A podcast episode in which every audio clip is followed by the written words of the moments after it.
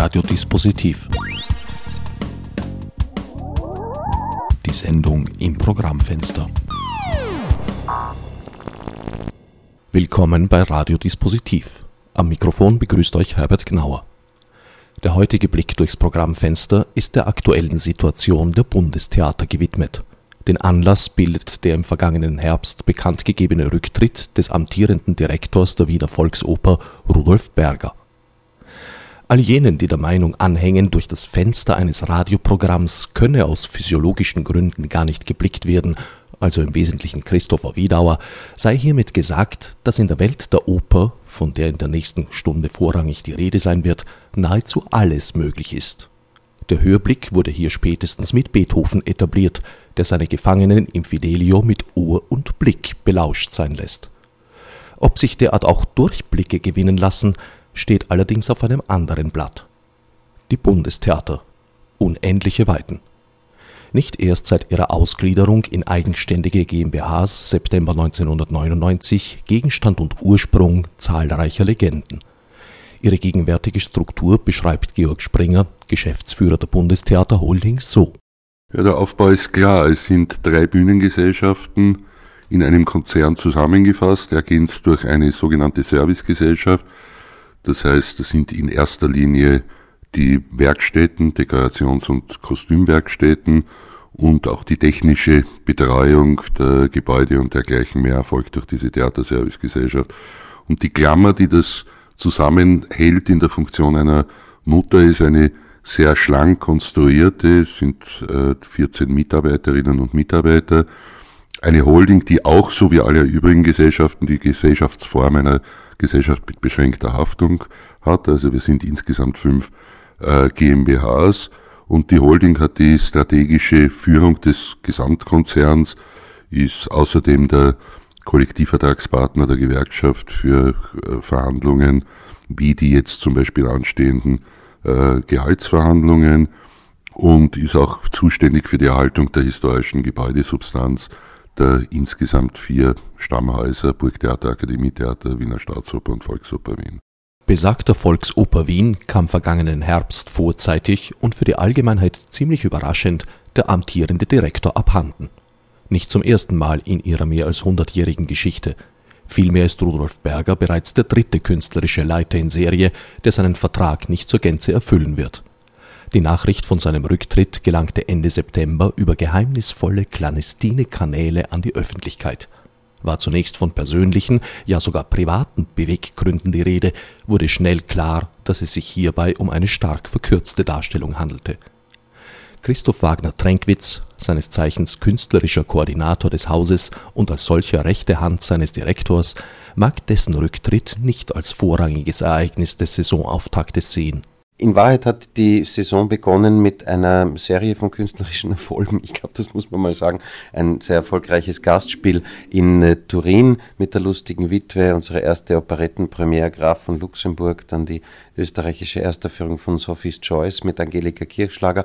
Also eine Reihe von künstlerischen Erfolgen, die, das geben wir jetzt gleich mal zu, doch ein bisschen überlagert wurden von dieser Entscheidung des Direktor Berger, sich ein Jahr vor seinem Vertragsende zurückzuziehen. Also sein Vertrag läuft oder lief eigentlich bis 2008, aber er wird schon 2007 seine Tätigkeit da beenden. Er hat gesagt, es sind persönliche Gründe, dass er, keine privaten Gründe wohlgemerkt, dass er ein wenig die Gesprächsbasis und die Vertrauensbasis mit den politischen Entscheidungsträgern vermisst.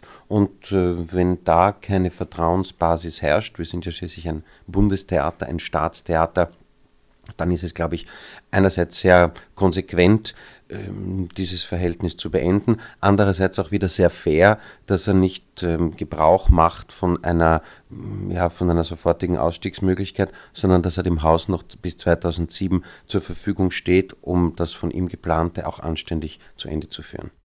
Holding-Geschäftsführer Georg Springer wiederum möchte weder den Rücktritt als solchen verstanden wissen, noch kann er sich andere Beweggründe als die anstehenden budgetären Probleme vorstellen.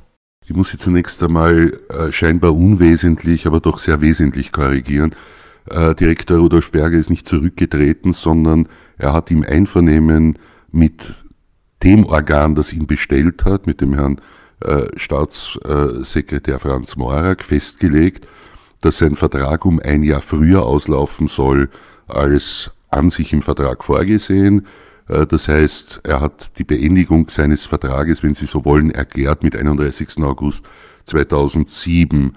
Die Begründung, die Direktor Berger in einer öffentlichen Mitteilung und auch einer also einer Presseaussendung und auch dem äh, Beschäftigten des Hauses gegenüber genannt hat, äh, wird er am allerbesten erklären können. Für mich bleibt äh, ein anderer Inhalt übrig, der nicht genau zu dieser von ihm gewählten Formulierung äh, passt. Es sind die fortgesetzten budgetären Schwierigkeiten des Hauses, äh, die Direktor Berger dazu veranlasst haben, sein Vertragsverhältnis früher beenden zu wollen, weil er auch kein Anzeichen äh, gesehen hat, dass sich diese finanzielle Situation des Hauses in absehbarer Zeit verändern wird. Ich meine, dass das eine Einstellung ist, die für österreichische Verhältnisse vielleicht ungewöhnlich ist, dass jemand aus diesen Gründen sich für das Ausscheiden und nicht für das Aussitzen äh, entscheidet, dass man aber diese Entscheidung durchaus auch respektieren muss.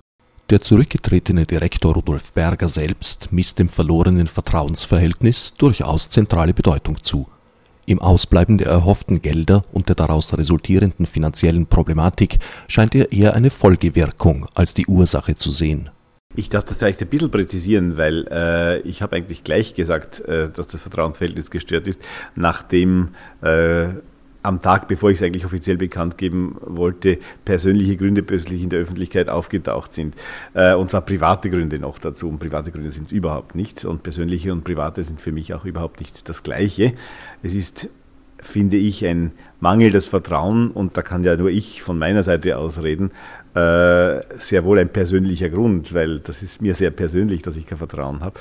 Ähm, und schauen Sie, ich tue mich heute, vier Monate später, viel leichter, glaube ich, das rüberzubringen und zu erklären, ähm, warum dieses Vertrauen gestört ist, weil wenn man heute nach vier Monaten sieht, dass eigentlich noch nichts geschehen ist, dass noch nicht mal eine Ausschreibung rausgekommen ist, dann wird man vielleicht es leichter verstehen, wie es mir vorher auch gegangen ist und wie ich das Gefühl hatte in den letzten 16, 17 Monaten, äh, dass man eigentlich dem Haus gegenüber und nicht mir als Person gegenüber, sondern dem Haus gegenüber nicht weiß, was man davon will und wo, ob man es überhaupt äh, so will, wie es ist oder wie man es anders haben möchte.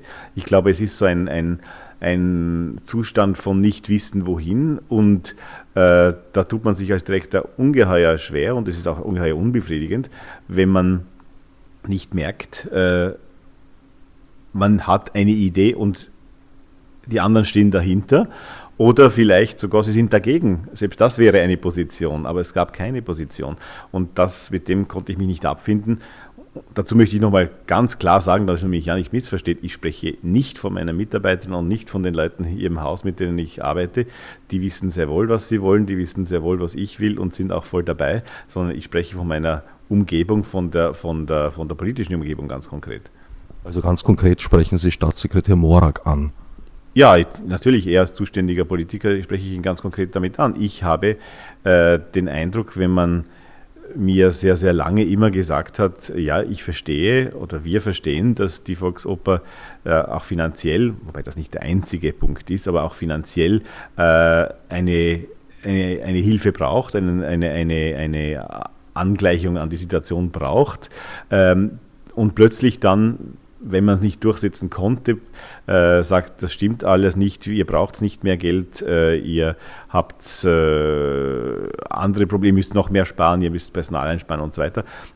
Da kann ich nicht mit, wenn man von heute auf morgen dieses, plötzlich diese Richtung ändert, ohne mir zu erklären, warum. Da habe ich wirklich das Vertrauen verloren. Manchenorts wurde auch über mangelndes Publikumsinteresse als wahres Rücktrittsmotiv spekuliert, was aber von Direktor Berger entschieden zurückgewiesen wird. Wo diese Dinge herkommen, äh, das kann ich nur vermuten, Wenn man von einer Vorstellung spricht, in, im Standardstand da die 20 Prozent ausgelastet wurde, dann tut es mir leid, dann weiß derjenige, der das schreibt, überhaupt nicht, wovon er spricht. Wenn Sie einmal in dieses Theater gehen, wenn es wirklich nur 20 Prozent ausgelastet wäre, dann würden Sie sich ungeheuer allein fühlen und äh, die besagte Vorstellung, um die es da ging, hatte ca. 80 Prozent Auslastung. Also äh, wenn man dem Theater schaden will, kann man es immer, weil Sie wissen genau, wenn dem Theater oder anderen Dingen, wenn man etwas mal in der Zeitung oder in einem Medium steht, äh, es kann dann hundertmal widerrufen werden. Es wurde auch in dem Fall widerrufen nur die Leute behalten das, was sie zuerst gelesen haben. Wenn man schaden will, ich bin auch überzeugt davon, dass äh, natürlich die Tatsache, dass ich gesagt habe, ich habe kein Vertrauen mehr, dem einen oder anderen nicht gefallen hat und man sicher da auch sagen wollte, die haben ja keinen Erfolg, deswegen geht er. Äh, das war zum Teil gesteuert. Ich bin der Letzte, der Verschwörungstheorien nachhängt, aber solche Zahlen äh, sind einfach äh, für jemanden, der sich auskennt, völlig unrealistisch und daher schon falsch. Die, die wirkliche Auszahlung, äh, Auslastung liegt äh, gegenwärtig, also für die Saison, äh, die begonnen hat im, im September, äh, bei ca. 76 Prozent. Äh, das ist eine sehr schöne Auslastung und äh, wir haben im Dezember ca. 90 Prozent Auslastung gehabt. Also das ist wirklich, wirklich sehr, sehr erfreulich. Das sind die Zahlen. Ich trage sie höchstpersönlich mir jeden Tag auf dem Computer ein, äh, weil ich das wissen will. Ich will auch wissen, wie sich von Tag zu Tag verkauft, weil es ja oft ganz interessant ist zu sehen, wie auf welche Meldungen auch der Kunde reagiert. Äh, und deswegen weiß ich, dass diese Zahlen stimmen. Wenn falsche dann in der Zeitung oder woanders stehen, tut das weh. Aber man weiß manchmal auch vielleicht, woher die kommen. Wie Christoph Wagner-Trenkwitz erläutert, sind die budgetären Probleme auch keineswegs Privileg der Volksoper. Es kapriziert und konzentriert sich das allgemeine Interesse auf die Volksoper und auch ein bisschen das Krisengerede. Denken wir dran, das behaupte nicht ich, sondern das sagt der, der Holdingchef Georg Springer, dass äh, im Jahr 2007 allen drei Häusern das Geld knapp wird, nicht ausgeht, aber das Geld knapp wird. Also es ist keineswegs ein, ein Volksopern-spezifisches Phänomen. Woher kommen also die Kalamitäten? Eine der Ursachen dürfte wohl darin liegen, dass die Subvention der Bundestheater bereits vor der Ausgliederung unter Verzicht auf Inflationsanpassung gedeckelt wurde. Direktor Berger beschreibt die daraus resultierende Situation so. Man muss da zwei Dinge unterscheiden. Wenn man das rein jetzt hochrechnet, die zehn Jahre, äh, die Inflation und die Preiserhöhungen im allgemeinen Bereich sind das ca. 40 Prozent.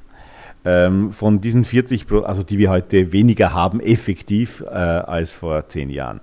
Ähm, natürlich kann man nicht sagen, dass wir 40 Prozent wirklich ein äh, dass, dass 40 Prozent fehlen, weil es gab sicher, das war ja auch der, der, der, der Sinn der Ausgliederung, es gab sicher Möglichkeiten, einerseits durch eine betriebswirtschaftliche Führung, andererseits einfach durch neue Kollektivverträge und so weiter in vielen Bereichen einzusparen. Das ist auch geschehen und gerade die Volksoper, weil sie von Anfang an bei der Ausgliederung äh, eigentlich am, am wenigsten bedacht war finanziell, hat da am meisten getan. Angelika Kopic, kaufmännische Geschäftsführerin der Volksoper, teilt diese Einschätzung. Ich kann, will eigentlich dazu nur sagen, dass wir in den, in den Jahren seit der Ausgliederung unheimlich gespart haben. Wir waren sehr effizient mit äh, Sparmaßnahmen, mit Reorganisationsmaßnahmen äh, und konnten da wirklich einen großen Betrag einsparen. Ich glaube, es hat, hat keinen tieferen Sinn, da jetzt auf, auf uh, Euros äh, herumzureiten. Äh, man kann nur sagen, also seit 1999 haben wir den Sachaufwand um 10 Prozent gesenkt. Äh, die gleichen Mittel stehen, wie Sie schon gesagt haben, seit 1995 zur Verfügung. Und äh, während dieser Zeit hat sich der Verbraucherpreis um rund 20 Prozent erhöht. Also da kommt man nahe an die, an die Zahl, die der Herr Berger Ihnen schon gesagt hat. Die konkreten Einsparungen beschreibt Rudolf Berger folgenderweise. Die Volksoper hat äh, im technischen Bereich über 40 Mitarbeiter weniger heute als vor sieben Jahren. Äh, sie hat äh, heute zum Beispiel sieben Choristen weniger als noch vor zwei Jahren, als ich begonnen habe hier. Äh, aber trotzdem stehen jeden Abend gleich viel Choristen auf der Bühne. Das heißt, die arbeiten mehr ums gleiche Geld. Äh, das Orchester hat zwei Jahre lang in den letzten beiden Jahren auf Gehaltserhöhungen verzichtet und so weiter und so weiter. Also da gibt es wirklich äh, viele Beispiele, um zu zeigen, dass gerade dieses Theater, und ich behaupte, mich auch, behaupte auch äh, ganz deutlich mehr als die beiden anderen Bundestheater, äh, den Beitrag geleistet hat, um finanziell effektiver zu arbeiten. Nur irgendwann mal geht es nicht mehr. Wir spielen jetzt äh, normalerweise in einer Saison fünf neue Opern und Operetten, Musical, also Musiktheater-Premieren, ausgenommen das Ballett. Und das ist ein absolutes Minimum in einem Repertoiretheater, das 30 bis 35 Stücke pro Saison auf die Bühne zu stellen hat, um sein Publikum zu befriedigen. Das heißt, ein Stück läuft mindestens sieben Jahre, bevor es ersetzt werden kann. Das ist in unserer schnelllebigen Zeit wahnsinnig lang. Darunter geht nichts mehr. Äh, wir leben in einer Eventkultur, wir leben in einer Zeit, die immer das Neue will, das Neue braucht. Repertoiretheater hat seinen Sinn, hat seine Berechtigung, ich, ich stehe dazu, aber man muss man darf trotzdem nicht unter eine gewisse Erneuerung gehen. Und wenn das nicht möglich ist, dann bringt man dieses Theater langsam um. Und das ist äh, eine ganz große Katastrophe. Und diese Hilflosigkeit gegenüber der Situation meiner, meiner, meines Weggangs zeigt mir einfach, dass da ein Miss- oder Unverständnis vorliegt. Aus Sicht von Angelika Kopic stellt sich das in Summe so dar. Wir haben eine nachhaltige und dauerhafte Reduzierung der Kosten um ca. 1,5 Millionen Euro erreicht. Und äh, was, glaube ich, besonders erwähnenswert ist, dass äh, die Zusammenarbeit zwischen Geschäftsführung, Betriebsrat und den Mitarbeitern äh, sehr gut funktioniert, weil wir auch sehr unpopuläre Maßnahmen gesetzt haben, indem wir das Arbeitsrecht verändert haben und nicht zugunsten der Mitarbeiter und dass äh, trotzdem ein gutes Betriebsklima herrscht und äh, die Abläufe reibungslos funktionieren. Also ich glaube, das ist schon ein, ein großes Plus. Würden Sie noch weitere Einsparungspotenziale sehen oder ist da eine Grenze erreicht? Also ich glaube, dass eine Grenze erreicht ist. In Kleinstbereichen gibt es natürlich immer wieder irgendwelche Einsparungsmöglichkeiten, nur die schlagen sich nicht mehr in größeren Summen zu Buche. Holding-Geschäftsführer Georg Springer kann die Zahlen im Einzelnen nicht immer nachvollziehen, attestiert aber gleichfalls hohes Kostenbewusstsein. Also es gibt seit vielen Jahren, eigentlich schon aus der Zeit vor der der Ausgliederung mit 1. September 1999 äh, nahezu dramatische Legendenbildungen.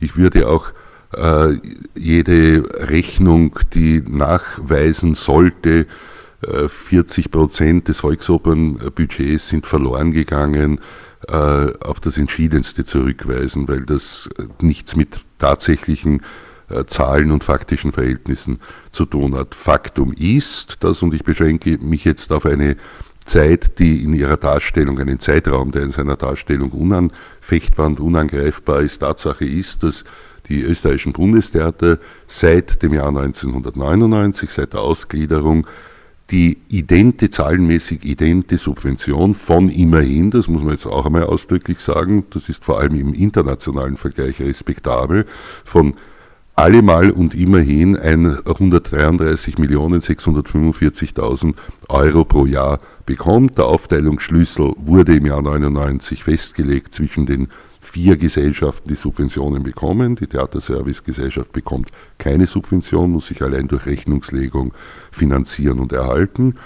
Dass in Zeiten wie diesen, ich muss diese Formulierung verwenden und werde damit wohl auch verstanden werden, dass in Zeiten wie diesen die wirtschaftliche Führung eines Hauses, äh, das doch hohe Subventionen von wem auch immer enthält, erhält, äh, an einer ganz vorderen Stelle in der Beurteilung des Erfolges einer Direktion oder des Misserfolges steht, finde ich eine Selbstverständlichkeit. Das, was äh, mich zunehmend erschreckt, ist der Umstand, dass man manchmal, glaube ich, schon zu Recht den Eindruck gewinnt, dass die wirtschaftlichen Kriterien bei weitem höher bewertet werden als die künstlerischen. Das finde ich ausdrücklich, äh, empfinde ich ausdrücklich als bedauerlich.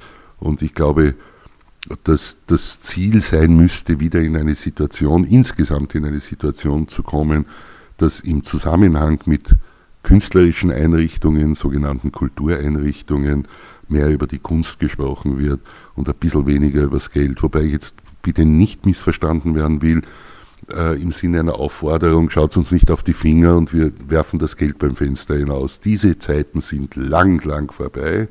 Kein Theaterleiter wird aus Gründen der Selbstachtung und aus Gründen der Existenzsicherung der von ihm vertretenen Institution äh, so agieren, wie man noch vor, naja, einigen Jahrzehnten äh, durchaus agiert hat. Es gibt ein ganz hohes Kostenbewusstsein und auch eine Kostenverantwortung. Das ist auch gut so. Aber man sollte nicht jede Kunstdiskussion sofort auf eine, eine Gelddiskussion reduzieren. Auf die Frage, ob ihm diese Problematik nicht schon bei Amtsantritt bewusst gewesen sei, antwortet Rudolf Berger. Zu Amtsantritt, und ich darf erinnern, das war 2002, im Herbst hat man mich ernannt ab der Saison 2003, das war ja relativ, nicht relativ, sondern sogar sehr kurzfristig.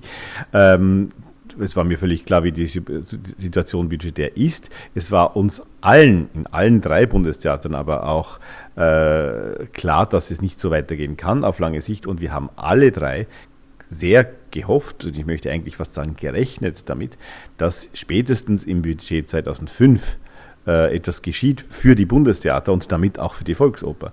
Äh, das ist nicht eingetreten. Sie wissen, dass nicht nur die Volksoper, über die man wahrscheinlich wegen meines Schritts heute mehr spricht als über das Burgtheater, aber auch das Burgtheater hat ähnliche finanzielle äh, Sorgen.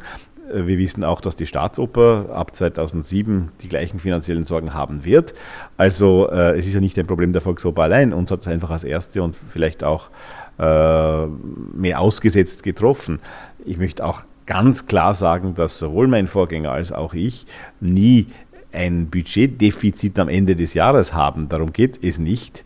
Äh, es geht darum, dass wir mit dem vorhandenen Geld in der Planung nicht auskommen. Das heißt, wir sind bis jetzt, und das wird auch in der laufenden Saison äh, so sein, muss es ja auch, ist ja, ist ja auch gar nicht anders möglich, wir werden ausgeglichen das Jahr abschließen. Also es gibt jetzt keine, keinen Anlass, keine Gefahr zu schreien, die Volksoper kann plötzlich nicht mehr zahlen oder, oder äh, soll ich noch eine Karte kaufen, weil vielleicht findet die Vorstellung gar nicht mehr statt. Darum geht es ja überhaupt nicht. Äh, es geht nur darum, dass ein Theater und ein Opernhaus im Allgemeinen sowieso zwei bis drei Jahre im Vorhinein plant, ähm, dass man damit auch viel kostengünstiger plant, wenn man weiß, was man tut im Vorhinein. Damit, damit auch einen künstlerischen und einen ästhetischen Stil äh, hinkriegt auf die Art und Weise. Und wenn man das nicht mehr tun kann, dann muss ich ganz ehrlich sagen, das sind dann nicht nur Vertrauensfragen, sondern da sind auch künstlerische Konsequenzen dahinter, wenn, äh, wenn ich nicht das tun kann, an was ich glaube, was dieses Theater braucht, dann muss ich meine persönliche Konsequenz einfach daraus ziehen. Zur augenblicklichen Situation führt Georg Springer weiter aus. Dass die Situation in der Volksoper budgetmäßig betrachtet am angespanntesten ist im Verhältnis zu den anderen beiden Häusern, liegt außer Zweifel, steht außer Zweifel, äh, ist auch kein Wunder, weil die Volksoper mit ihrer Preisgestaltung an natürlichere Grenzen stoßen muss als zum Beispiel die Wiener Staatsoper. Sie können die, äh, Wiener Staatsoper mit ihren Einnahmemöglichkeiten, auch mit Sponsoreinnahmemöglichkeiten, natürlich mit der Volksoper, nie in einen sinnvollen Vergleich äh, setzen. Dazu kommt dann noch das Problem Burgtheater, wo gerade die Preisstruktur noch viel sensibler ist, die Fixierung und Beschränkung auf einen doch kleineren, überschaubaren Sprachraum, auf den deutschen Sprachraum. Das heißt, äh, sie können nicht an alle drei Häuser, vor allem mit der Forderung der wirtschaftlichen Führung der Häuser denselben Maßstab anlegen, wobei aber außer jedem Zweifel steht, dass die Wiener Staatsoper äh, die ihr zur Verfügung, äh, Verfügung stehenden Möglichkeiten optimal ausnutzt. Also ein Haus mit 97, ja sogar 98 Prozent Auslastung und derartig hohen Einnahmen werden sie auch im internationalen Vergleich kaum finden. Eben dieser fulminante Erfolg der Staatsoper scheint nun paradoxerweise die anderen beiden Bundestheater geradewegs ins Dilemma zu führen. Was die budgetäre Situation insgesamt anlangt, äh, verstehe ich einen Standpunkt, der vom Bundesministerium für Finanzen über Jahre jetzt vertreten wurde, so negativ er auch immer für uns war, doch sehr gut und finde es auch verständlich, ja sogar richtig. Das Finanzministerium hat sich immer auf den Standpunkt gestellt, mich interessiert das Einzelschicksal der Konzernmitglieder nicht. Ob es jetzt gerade aktuell der Volksoper besonders gut und dem Burgtheater besonders schlecht und der Staatsoper unverändert geht, ist mir egal. Mich interessiert nur eine Gesamtschau der Dinge. Wie steht der Konzern insgesamt da? Diesen Standpunkt mussten wir ab einem äh, bestimmten Punkt, und zwar dem Punkt, da die Staatsoper über einen hohen Bilanzgewinn verfügt hat, Burgtheater und Volksoper aber immer mehr ins Minus gerutscht sind, als Aufforderung verstehen, ich meine das jetzt wirklich ohne Zynismus, als Aufforderung verstehen, uns eine Lösung einfallen zu lassen, die dazu führt, dass irgendwann am Ende des Tages alle Glieder des Konzerns so dastehen, dass der Konzern insgesamt über keine Mittel mehr verfügt. Nur unter dieser Voraussetzung werden wir eine Erhöhung der Basisabgeltung von diesen 133.645.000 Euro bekommen. An prinzipiellem Verständnis mangelt es auch Rudolf Berger nicht. Allerdings ortete er widersprüchliche Standpunkte und Signale. Es ist halt auch ein Problem, dass es offenbar zwei Haltungen innerhalb der gleichen Regierung gibt, nämlich auf der einen Seite zu sagen, ähm, die Staatsoper hat mehr, hat einen Überschuss, äh, und man darf ihr aber nichts wegnehmen. Ich kann diesen Standpunkt durchaus auch verstehen. Das ist der Standpunkt, glaube ich, den eher der Bundeskanzler teilt. Dann gibt es auf der anderen Seite das Finanzministerium, das sagt, solange die Holding als Gesamtgruppe einen Überschuss erwirtschaftet, werden wir nicht mehr geben. Da muss die Holding innerhalb verteilen. Auch das ist ein Standpunkt, den ich verstehen kann. Ich kann sie wirklich beide verstehen. Was ich nicht verstehen kann, ist, dass man gleiche, die gleiche Regierung beide Standpunkte gleichzeitig haben kann. Und ich glaube, zwischen den beiden wird das Kunststaatssekretariat ein bisschen aufgerieben. Es geht also darum, als Gesamtkonzern ausgeglichen zu bilanzieren um Geld zu bekommen, das dringend benötigt wird, um eine bzw. bald zwei der drei schönen Töchter vor dem Hungertod zu bewahren. Das müsste zwar durch konzerninterne Umschichtungen zu erreichen sein, wenn es eben nicht leider leider durch ein höheres, wie zu hören ist, höchstes Veto untersagt wäre. Dumm gelaufen. Ob da nicht ein grundsätzliches Überdenken des Verteilungsschlüssels angebracht wäre? Nein, meint Georg Springer. Diese Aufteilung ist nach bestem Wissen und Gewissen und wie eine Untersuchung der internen Revision vor einem Jahr ergeben hat, tatsächlich auch ex post betrachtet richtig erfolgt.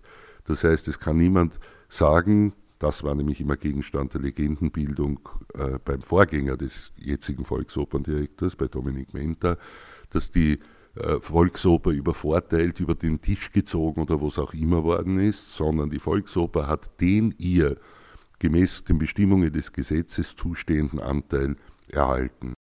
Nun völlig verstummt sind diese Gerüchte dennoch nie was auch damit zusammenhängen mag, dass die Verhandlungen über den Verteilungsschlüssel und damit die Budgets der einzelnen Holdingtöchter bereits begonnen hatten, als der damalige Direktor der Volksoper, Dominik Menter, seinen Posten gerade erst antrat. Wie weit die Gespräche zu diesem Zeitpunkt bereits gediehen waren und wie groß oder klein der verbliebene Spielraum noch war, vermochte mir leider niemand zu sagen. Von Anfang an mit am Tisch saßen damals jedenfalls Staatsoperndirektor Johann Holländer und Burgtheaterdirektor Klaus Bachler.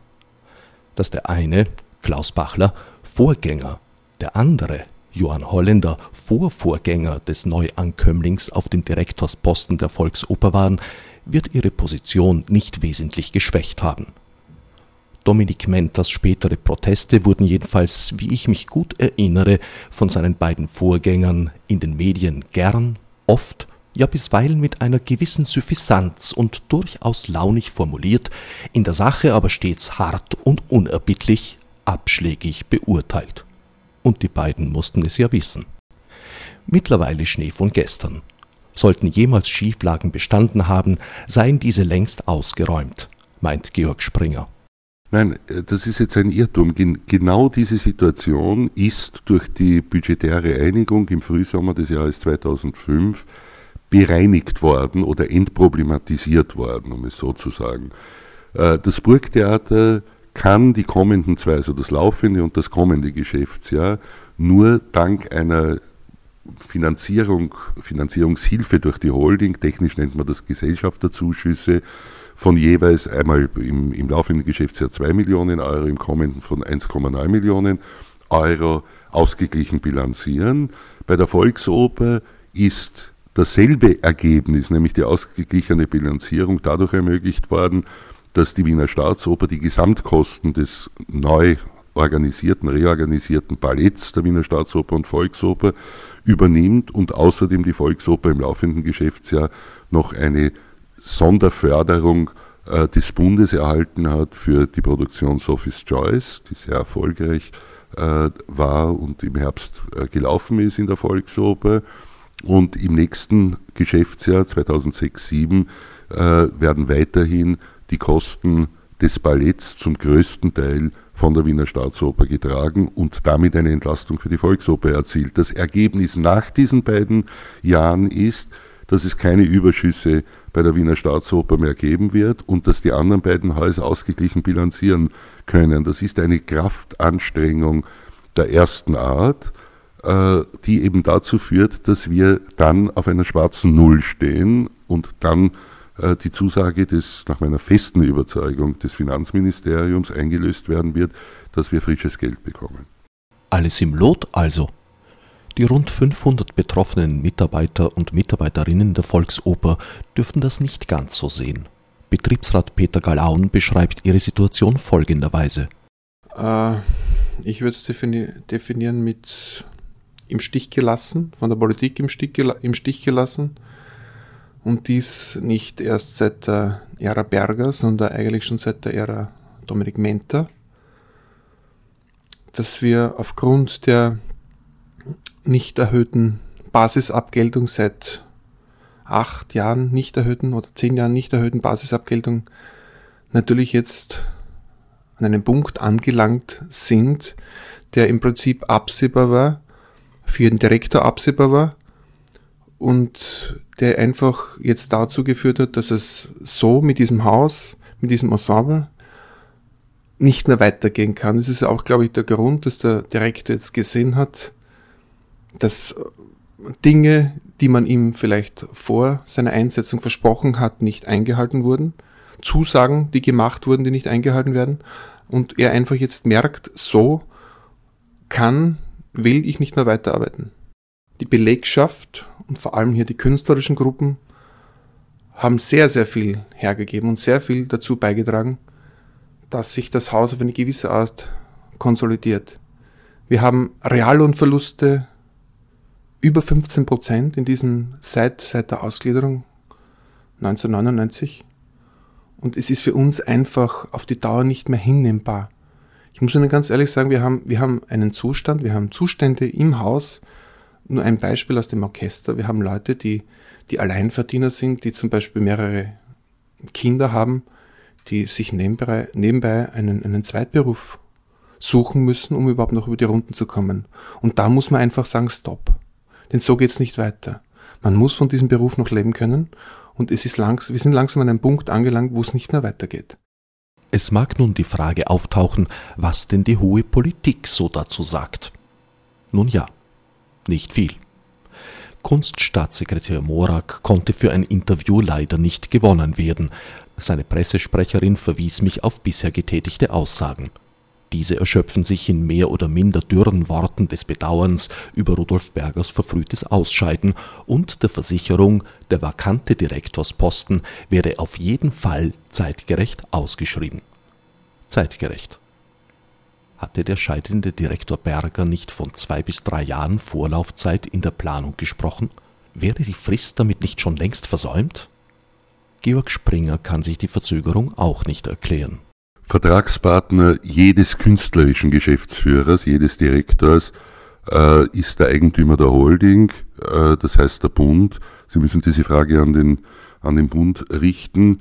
Äh, ich teile die ihrer, äh, dem was Sie gesagt haben, unterliegenden Meinung, nämlich dass äh, dringendst ausgeschrieben werden sollte und ich gehe davon aus, dass das auch in wenigen Tagen oder einigen Wochen tatsächlich der Fall sein wird. Sind Sie in die Formulierung der Ausschreibung eingebunden? Entsprechender Ausschreibungsvorschlag und damit eine Formulierung der Ausschreibung liegt seit längerem bei dem Herrn Staatssekretär. Auch in der Volksoper scheint man nicht mehr zu wissen. Christoph Wagner-Tränkwitz. Nein, wir wissen leider, also ich, Sie können da meinen Direktor fragen, der weiß vielleicht eine Idee mehr, aber auch nicht sehr viel mehr.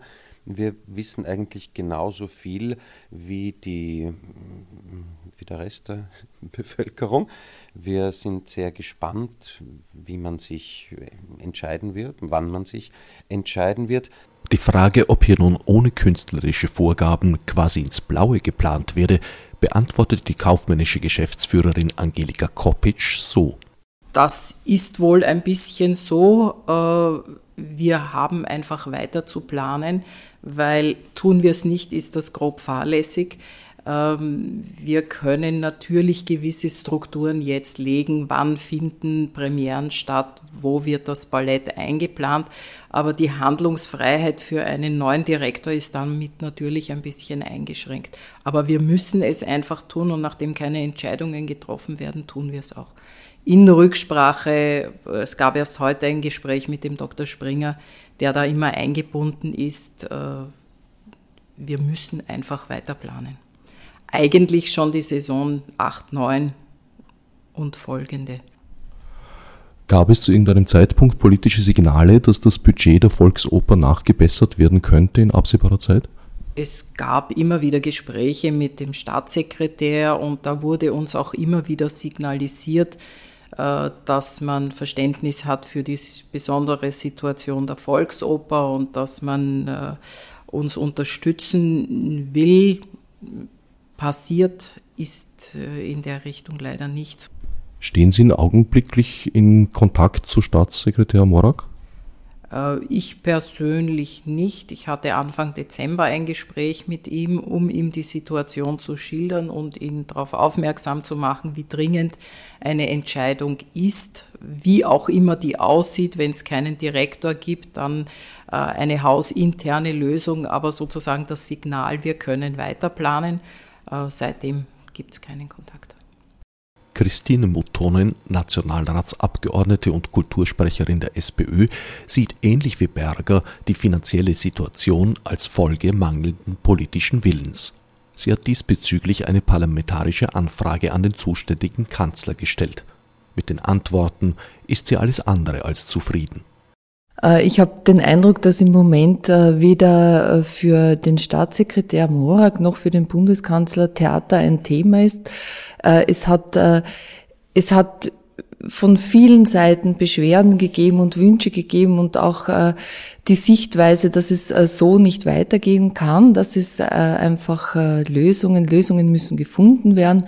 Es wurde sogar eine Studie gemacht und die dem Vernehmen nach, diese Studie ist ja nicht öffentlich, äh, dass dem Vernehmen nach äh, ein Finanzbedarf vorhanden ist und mehr Geld äh, gebraucht wird. Aber es ist nichts geschehen und man schiebt den Ball, die heiße Kartoffel hin und her und rührt sich nicht dazu. Und genauso schaut die Anfrage aus. Es gibt einfach sehr flapsige Antworten oder keine Antworten, wenn Sie wollen. Sie äh, vermuten also als Motiv ein Desinteresse ja, offensichtlich. Ich kann es mir nicht anders vorstellen. Es muss sich um ein Desinteresse handeln, denn letztendlich äh, das, äh, die, die, die Bundestheater sind sehr wichtig für Österreich und äh, es sind anstehende Probleme und es wird überhaupt nicht über Lösungen gesprochen oder nach Lösungen gesucht. Diese Studie, die gemacht worden ist, um viel Geld gemacht worden ist, liegt jetzt in irgendeiner Lade und wird überhaupt nicht herangezogen. Wolfgang Zingel, Nationalratsabgeordneter und Kultursprecher der Grünen, vermutet, dass sich hinter der Untätigkeit des Kanzlers und seines Staatssekretärs sehr grundsätzliche Überlegungen verbergen könnten. Auf die Frage, ob er Rudolf Bergers Schritt auf mangelnden politischen Rückhalt oder auf den akuten Finanzierungsbedarf zurückführt, meint er, also ich nehme eher an, dass es das Erstere sein muss, weil äh, das Budget, das die Volksoper hat, nicht das geringste war und ist. Und äh, ich glaube schon, dass man mit dem Geld auskommen kann. Ich glaube auch, dass der Direktor Berger mit diesem Geld ausgekommen wäre. Daher bleibt nur mehr das Erste über. Es muss Differenzen gegeben haben. Ich habe gehört, dass es Differenzen auch äh, zum Direktor der Staatsoper gegeben hat. Äh, ich glaube, dass die Kompetenzbereiche nicht ganz äh, ordentlich abgegrenzt sind oder waren. Und ich glaube, dass es auch äh, in der Politik eine, eine, eine Art Notwendigkeit gibt, hier auf der einen Seite klare Linien zu schaffen, auf der anderen Seite aber die Angst, dass man da möglicherweise irgendwelche bürgerliche Kulturträger verschreckt, die sich auf keinen Fall äh, leisten könnten, dass äh, eines der traditionellen Häuser äh, vielleicht geschlossen wird. Also um das im Klartext zu sagen, die Politik äh, sieht, dass es möglicherweise notwendig sein könnte, die Volksoper zu schließen, weiß aber nicht, äh, wie sie dann das Ganze rangehen soll und dann wird es auf eine ganz unangenehme österreichische Art äh, gelöst. Der Direktor der Volksoper wird verschreckt. Äh, ähm, es, es gibt Kompetenzstreitigkeiten. Der Direktor tritt zurück. Man weiß nicht, wie man nachbesetzen soll, bis hin zu dem Punkt, wo dann interimistische Lösungen gesucht und gefunden werden. Und am Schluss werden dann alle sagen, also jetzt hört es doch auf mit dem Ganzen, sperren wir das zu oder so irgendwie. Ja. Ähm, also das ist eine Wischiwaschi-Politik, die mir unangenehm ist. Ich glaube, dass es seitens der Republik ein klares Bekenntnis geben muss äh, für die äh, Finanzierung und für die äh, Stabilität der Volksoper oder aber ein klares Bekenntnis ähm, zu einem Theater- und Opernspielort Wien und Österreich, der auch ohne Volksoper auskommt. Die Signale beurteilt er trist. Naja, es gibt in, in dem äh, Horvath-Stück Geschichten aus dem Wienerwald eine Szene, wo äh, de, das ungeliebte Kleinkind äh, nicht ermordet wird, aber das Fenster so lange offen bleibt im Winter, bis das Kind äh, krank wird und äh, dann bleibt es immer noch offen und dann ist es halt leider gestorben. Ja.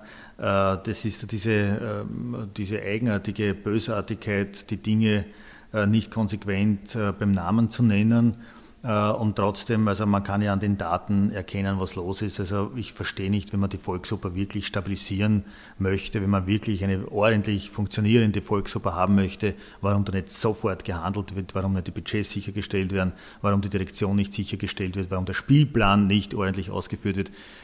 Das deutet doch alles darauf hin, dass das Interesse nachlässt an dieser Institution. Durchaus reges Interesse an der Institution Volksoper bekundet hingegen der bereits öfter erwähnte Staatsoperndirektor Johann Holländer. Nicht immer, aber immer wieder. Nach mehreren Wolten und Wendungen scheint er augenblicklich in der Zusammenlegung von Volks- und Staatsoper wieder das Gebot der Stunde zu sehen. Ein Vorschlag, mit dem sich außer ihm offenbar niemand so recht anzufreunden vermag. Rudolf Berger ich möchte es unterscheiden. Ich glaube, auf der einen Seite die Möglichkeit, zwei Häuser zu führen, ist vielleicht reizvoll. Das, das, das kann ich mir durchaus äh, vorstellen. Da müsste man den Direktor Holländer selbst fragen, ob er das möchte. Äh, ich kann mich erinnern an die Zeit, wo ich Chefdisponent in der Staatsoper war, unter dem Direktor Johann Holländer schon damals. Und äh, daher kenne ich ihn ja auch sehr gut und deswegen haben wir eigentlich immer eine Gesprächsbasis gehabt und haben die auch weiterhin.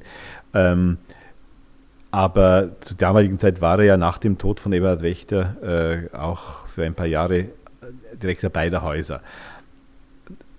Er hat regelmäßig mir, mir und anderen Mitarbeitern gesagt, dass es eigentlich zu viel ist, dass es eigentlich nicht geht. Ich glaube, das ist rein, eine reine physische Limite, die da über äh, eine Grenze, die überschritten wird. Und äh, das kann heute nicht anders sein. Äh, ein Vorteil der damaligen Zeit war sicher, dass die Verträge für Solisten oft für beide Häuser abgeschlossen wurden. Das ist ein Vorteil. Das ist aber eine technische, ein technisches Detail, das durchaus wieder einführbar wäre, ohne gleich die Direktionen zusammenzulegen. Ich bin sehr gegen diese Zusammenlegung, weil ich einfach glaube, dass dann dieses Haus Volksoper einfach ein Anhängsel wird und äh, nicht mehr eine Eigenständigkeit hat. Abgesehen davon braucht es einen künstlerischen Pluralismus und eine Person, die zwei Häuser führt, hat automatisch den gleichen Stempel drauf. Das ist ganz normal. Christoph Wagner Tränkwitz wenn Sie ansprechen auf eine mögliche Zusammenlegung von Staatsoper und Volksoper, dann weiß ich weder, wie das funktionieren soll, noch welcher Supermann vom Himmel schweben sollte, der diese beiden Häuser äh, mit einem Hirn und einem Körper leiten sollte. Ich glaube, es ist keine gangbare Variante, nicht nur, weil die Volksoper ein eigenes Profil hat, und ein eigenes Profil braucht und deshalb auch einen eigenen Direktor braucht, der da mehr als acht Stunden am Tag dafür einsteht, sondern auch, weil die Aufgabe zu groß ist. Also ein wohlbekannter Herr, der Johann Holländer, der hat im, im knackigen Alter von 59 Jahren gesagt, so, jetzt habe ich zwei Jahre die beiden Häuser parallel geführt, das wird mir zu viel, physisch und geistig. Zitat Ende, zu viel, physisch und geistig und äh, hat eben an der Volksoper einen Nachfolger ähm, herbeigewünscht, den Klaus Bachler, der ist auch gekommen. Und Holländer hat sich äh, auf die Staatsoper konzentriert. Und so gehört sich's ja auch, dass sich ein Direktor auf sein Haus konzentriert. Warum jetzt äh, zehn Jahre später das wieder eine Option sein soll, ich kann mir wenige tüchtigere und belastbarere Opernmanager vorstellen als den Johann Holländer. Ja, da war er nicht einmal 60, wie er gesagt hat, das wird mir zu viel. Also wer, wer, wer soll das sein? Das muss ja ein, äh, das, was man einen Superminister nennt in der Politik, nur äh, geht das am Theater nicht. Ein Direktor muss da sein und äh, darf nicht halb dort sein. Angelika Kopic ich würde das überhaupt nicht für sinnvoll halten. Ich weiß auch nicht, wo die angeblichen Einsparungsmaßnahmen liegen könnten, weil der Sängeraustausch zwischen den beiden Häusern ist gesetzlich festgelegt und findet auch jetzt schon statt. Äh, alles andere äh, kann ich mir auch nicht vorstellen, wo, wo Einsparungen liegen könnten. Wir brauchen nach wie vor einen eigenen Chor, wir brauchen nach wie vor ein eigenes Orchester, wir brauchen nach wie vor unsere Technik. Und ich glaube nicht, dass das administrative Personal in der Staatsoper nichts zu tun hat oder so wenig zu tun hat, um die Administration für dieses Haus mitzumachen. Also ich sehe die Einsparungen nicht. Äh, und abgesehen davon halte ich es äh, also als ganz schlechtes Zeichen, die Volksoper an die Staatsoper irgendwie anzugliedern. Wir sind ein eigenständiges Haus, wir haben ein eigenständiges Profil, wir haben Aufgaben, die uns per Kulturauftrag vorgegeben sind und die erfüllen wir auch. Ähm, wir haben ein hausinternes, einen hausinternen sehr guten Zusammenhalt. Die Leute sind erstaunlicherweise trotz dieser unguten Situation nach wie vor unheimlich motiviert. Also es wäre meiner Meinung nach eine absolute Katastrophe. Peter Galaun. Also ich bin ein ganz, ganz, und das möchte ich jetzt wirklich dreimal unterstreichen, vehementer Gegner dieser Zusammenlegung. Ich finde, das hat sich in der Vergangenheit, in der über 100-jährigen Geschichte dieses Hauses bewiesen, dass beide Häuser gut nebeneinander leben können. Ich würde, ich glaube und bin überzeugt davon, dass eine Zusammenlegung, so wie sie jetzt geplant ist, in kürzester Zeit zum Tod dieses Hauses führen würde. Denn wir wären eine Zweigstelle der Staatsoper, ohne eigenen Profil, ich finde viel eher und möchte dazu sagen, wir haben, es gibt große Bestrebungen in der Belegschaft, diesbezüglich jetzt etwas zu unternehmen. Und Georg Springer. Die Situation und die Anforderungen haben sich mit Sicherheit nicht geändert. Äh, ich bin gegen eine Zusammenlegung der beiden Häuser und kann das auch sehr einfach begründen. Äh, es war mit ein tragender Pfeiler des Konzepts von äh, Eberhard Wächter und seinem Generalsekretär, dass diese beiden Häuser zusammengelegt werden sollen, Wiener Staatsoper und Volksoper. Es hat auch hier eine ganz klare äh, Hackordnung, Kompetenzverteilung gegeben. Man muss wissen, dass Eberhard Wächter in Wahrheit, und zwar erklärtermaßen, in der Volksoper bleiben wollte und das Haus nicht verlassen wollte und sein Generalsekretär hätte in der Staatsoper sitzen sollen und dort die Geschäfte führen sollen dass es dann doch nicht so und so strikt war, steht wieder auf einem anderen Blatt. Es war aber eine ideale personelle Konstellation für die Führung dieser Häuser mit eigener Identität und einer gemeinsamen äh, Leitung. Sie haben zu Recht angesprochen, dass dann die Führung unter einem Direktor nach eigenen Aussagen des Betroffenen immer mehr zum Problem geworden ist. Ich halte das auch für eine Belastung die auf Dauer nicht zumutbar ist und so wie man Verständnis haben musste, als es neuerlich auf Wunsch des amtierenden Direktors zu einer Trennung der Häuser äh, gekommen ist, muss man heute, glaube ich, auch Verständnis dafür haben, dass diese Zusammenlegung eine ganz schwere Belastung ist, von der ich glaube, dass sie personell nicht bewältigbar ist. Ich kenne keine Konstellation, die vergleichbar wäre mit der damaligen Konstellation Eberhard Wächter und Generalsekretariat. Äh, ich glaube darüber hinaus, dass, der, dass der, es ganz wesentlich ist, die Volksoper eben mit ihrer eigenen Identität äh, zu fördern und auch zu erhalten. Äh, ich befürchte bei einer Zusammenlegung, dass es zu einer Dependance, die Volksoper zu einer Dependance äh, der Wiener Staatsoper kommen könnte. Diese Gefahr besteht auf jeden Fall. Und ich finde, dass die Volksoper es verdient hat, gerade nach den Erfahrungen des letzten Herbstes, dass man ihr eine äh, Chance auf ihre eigene Identität äh, erhält. Ich möchte damit ganz direkt ansprechen, die für mich wirklich beeindruckende Inszenierung Michael Schottenbergs, äh, Graf von Luxemburg in der, in der Volksoper, mit der bewiesen wurde, wie man das angeblich uninszenierbare Metier der Operette intelligent, mit Witz, mit Charme und auf höchster künstlerischer Qualität sehr wohl inszenieren kann. Und ich glaube, dass dieses Haus sich äh, das Vertrauen verdient hat, äh, das man haben muss, um es als eigenständiges Haus zu erhalten. Wenig erfreut ist Georg Springer verständlicherweise auch über Johann Holländers jüngst öffentlich geäußerte Kritik an der Holding selbst. Also es ist schon ein Spezifikum, deswegen habe ich auch vorhin gesagt, es sind äh, schon Fragen äh, zu berücksichtigen, nämlich die Fragen der Kompetenz, die Frage des Stils und vor allem auch die Frage des Disziplin, der Disziplin. Es ist in diesem Konzern der Bundestheater äh, ein Problem äh, mit, über Stilfragen äußere ich mich nicht, aber mit der Disziplin auf jeden Fall, weil in dem Moment, wo ich das Podium verlasse, das vorgegeben ist, nämlich den internen Diskurs und die durchaus auch harte Auseinandersetzung in Sachfragen und faktisch Meinungen über öffentliche Kanäle mitteile, dann ist es um die Konzerndisziplin und letztlich auch um den Stil im, im Konzern nicht sehr gut bestellt. Haben Sie als Geschäftsführer der Holding irgendwelche Möglichkeiten, das zu unterbinden? Der Partner der jeweiligen äh, künstlerischen Geschäftsführer ist nicht der Geschäftsführer der Holding. Das ist ein, aus meiner Überzeugung daraus, habe ich, daraus habe ich nie ein Geheimnis gemacht, ein struktureller Fehler des Gesetzes, der von Anfang an feststand, in meinen Augen als Fehler, in den Augen der anderen als feststehende Grundvoraussetzung, dass nämlich die Direktoren bestellt werden vom Eigentümer der Holding und damit wenden sich, und das verstehe ich vollkommen, volles Verständnis dafür, wenden sich natürlich in für sie entscheidenden oder delikaten Fragen die Direktoren an denjenigen, der sie bestellt hat. Wozu das führt, ist auch klar, unterm Strich eben zu einer nicht funktionierenden Konzerndisziplin.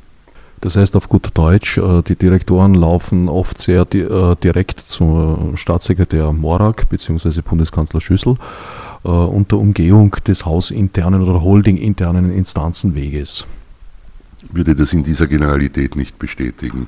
Die einen oder anderen tun das und die einen oder anderen tun das überhaupt nicht. Das ist eine Frage der sehr persönlichen Entscheidung, wie man sich verhält. Wie Staatssekretär Morak stand auch Direktor Holländer für ein Interview bedauerlicherweise nicht zur Verfügung. Die Premiere von Idomeneo würde ihn zu sehr in Anspruch nehmen, wie er mir bestellen ließ. Vielleicht wollte er sich nach seinen jüngsten, durchaus brisanten Wortmeldungen auch nur ein mediales Päuschen gönnen. Egal. Jedenfalls konnte ich ihn deshalb leider nicht fragen, wer denn seiner Ansicht nach der oder die große Unbekannte gewesen sein könnte, der oder die Rudolf Bergers Rücktritt vorschnell in die Medien gebracht hatte. Schade. Naja, vielleicht ein andermal. Christine Muttonen meint zu seiner Idee der Fusion beider Opernhäuser Es sind zwei Häuser, es sind zwei eigenständige Häuser und wenn man das will, dass es zwei Häuser mit eigenem Profil gibt, dann muss man einfach auch dafür etwas tun. Und in diesem Sinne denke ich, dass die Volksoper äh, doch dann ganz gut äh, ein eigenes Profil entwickeln könnte. Aber nicht äh, in einer in Personalunion sozusagen. Ich glaube, das wäre nicht gut. Haben Sie den Eindruck, dass äh, Bundeskanzler Schüssel oder und Staatssekretär Morak äh, diese Pläne unterstützen könnten? Ja, das ist die große, die große Frage. Äh, was, was jetzt sehr eigenartig ist, dass es überhaupt keine Ausschreibung gibt für die Nachbesetzung. Es wäre höchst an der Zeit, hier Schritte zu setzen. Die Ausschreibung ist schon mehr als überfällig. Wir wissen ja schon länger, dass Herr Direktor Berger das Haus verlassen wird. Wenn man weiß, wie viel Vorlaufzeiten an Opern sind, um gute Leute an die Oper zu holen, äh, dann weiß man, es ist der Zug ja schon sehr, oder die Zeit schon sehr spät. Und äh, warum Morak und Schüssel das nicht tun, ist mir einfach nicht klar. Das ist mir nicht begreiflich. Ich denke, im Endeffekt äh, führt das nur zu einer Verschlechterung äh, der, der Situation an der Volksoper. Und die Leute, äh, die Beschäftigten an der Volksoper sind ja jetzt schon sehr irritiert und, und wissen eigentlich nicht, wohin der Weg gehen sollte. Also hier gehört ganz schnell eine Lösung gefunden und ich bin sehr für die Beibehaltung eines klaren Profils der Volksoper. Wolfgang Zingel hält den Zusammenschluss für durchaus wahrscheinlich aber wenig wünschenswert. Wenn jetzt äh, eine Verschiebung stattfindet von äh, der Volksoper äh, zu einem zweiten Haus der Staatsoper, und das scheint mir irgendwie in der Luft zu liegen, man wird sehen, ob es sowas wie eine interimistische Lösung geben wird, die in die Richtung geht. Äh, dann äh, hat es zur Konsequenz, dass in, in Wien, äh, als, äh, dass Wien sozusagen den Stempel der Opernstadt aufgeprägt bekommt, bin ich kein großer Freund davon. Äh, sicher mag diese Politik der Stadt Wien der Staatsoper in äh, bestimmter Weise Konkurrenz zu machen mit eine Rolle spielen. Es ist schwer abzuschätzen, wie das äh, Ganze weitergeht. Wien hat nicht drei Opernhäuser, sondern Wien hat ja genau genommen mit der Kammeroper und mit der neuen Oper, die ja kein eigenes Haus hat, vier bis fünf solche Opern. Ähm, ich weiß überhaupt nicht, ob es äh, eine geschickte Politik ist, eine geschickte Kunstpolitik ist, Wien sukzessive zu der Opernstadt zu machen. Ähm, es gibt in dieser Stadt und auch in Österreich sehr viele Leute, außer Oper noch andere äh, kulturelle Einrichtungen schätzen und andere Kunstsparten äh, bevorzugen. Es ist ja keine äh, große Prophezeiung sagen zu können, dass auch drei, vier, fünf Opern ausgelastet sein könnten, einfach aufgrund der touristischen Zahlen. Äh, ich möchte nur zu bedenken geben, in welchen Reaktionen die dafür notwendigen Budgets stehen. Das kann es ja nicht sein. Also wenn das ganze Budget dann in sozusagen immer neue Formen des äh, Traditionsbewahrens geht, dann ähm, ist das eine Kulturpolitik, die mit Kunst und Kultur, wie sie gegenwärtig produziert wird, kaum etwas zu tun hat. Das ist Tourismus, das ist Wirtschaftspolitik und dann sollte das auch aus diesen Bereichen finanziert werden. Manchmal wundere ich mich überhaupt, warum der Tourismus und äh, die Wirtschaft nicht mehr in den Kulturbereich einsteigt und auch dazu verpflichtet wird. Wir sehen ein ganz schönes Beispiel. Da hat es jahrelang ein Jazzfestival gegeben, das über die Grenzen hinaus äh, bekannt und berühmt war. Und äh, im vorigen Jahr musste dieses Jazzfestival seinen Betrieb einstellen, weil die öffentlichen Gelder reduziert wurden und äh, zu wenig waren. Was ist dann passiert? Dann war mal ein Jahr Sendepause und äh, siehe da, nachdem die öffentlichen Gelder auch im Jahr darauf nicht fließen wollten, ist die Tourismusbranche eingesprungen, die Hoteliers, die Gaststätten haben, die Wirtschaftskammern haben die äh, Tourismusinstitutionen äh, bedrängt, haben gesagt, wir verlieren hier Umsätze, wir brauchen das. Und jetzt gibt es wieder ein Jazzfestival in Saalfelden, bezahlt von Tourismus. Und äh, daran kann man erkennen, dass mehr noch als die Bevölkerung, mehr noch als die Musiker, der Tourismus, die Wirtschaft diese kulturellen Einrichtungen braucht und auch entsprechend finanzieren könnte und daher auch sollte. Was hingegen vom Tourismus und von der Wirtschaft sicher nie bezahlt werden wird, ist das, was nicht automatisch zu Geld führt, was nicht automatisch zu Bettenauslastungen führt. Und dafür muss die öffentliche Hand einspringen. Das heißt, in die Aufbauarbeit in Bereiche, die äh, zunächst einmal noch nicht prominent und bekannt und berühmt sind, in äh, Bereiche, die avantgardistisch sind, die dann später vielleicht einmal in 30 oder 100 Jahren dem Tourismus das liefert, äh, was er auch wieder finanzieren kann. Da ist es notwendig, dass die öffentliche Hand finanziert. Alles andere, was ohnehin läuft, müsste man sich wirklich überlegen, ob es da nicht äh, einen, eine, einen Denkwechsel geben müsste. Immerhin muss der Volksoper in diesem Zusammenhang zugute gehalten werden, dass sich, wie im angesprochenen Beispiel von Sophie's Choice, doch immer wieder zeitgenössische Werke auf ihrem Spielplan finden. Weshalb ihr Orchester auf gegenwärtige Musikliteratur auch sehr gut eingearbeitet ist und damit neben dem Radiosymphonieorchester zu den raren Ausnahmen unter den größeren, aus festen Ensembles bestehenden Klangkörpern dieses Landes zählt. Soweit so schlecht man darf verspannt bleiben. Durch die Tatsache, dass es sich bei der Bundestheaterholding nach Eigendefinition um den weltgrößten Theaterkonzern mit insgesamt etwa 2500 Mitarbeitern und Mitarbeiterinnen handelt, die nun teilweise um ihre Zukunft bangen, wird die Angelegenheit nicht wesentlich lustiger. Und die Frage, was wohl dahinter stecken möge, ja, die würde ich aus rechtlichen Gründen allenfalls im Schutz einer Satiresendung detailliert beantworten wollen, womit ich dieses Programmfenster nun auch sacht und vorsichtig schließen möchte.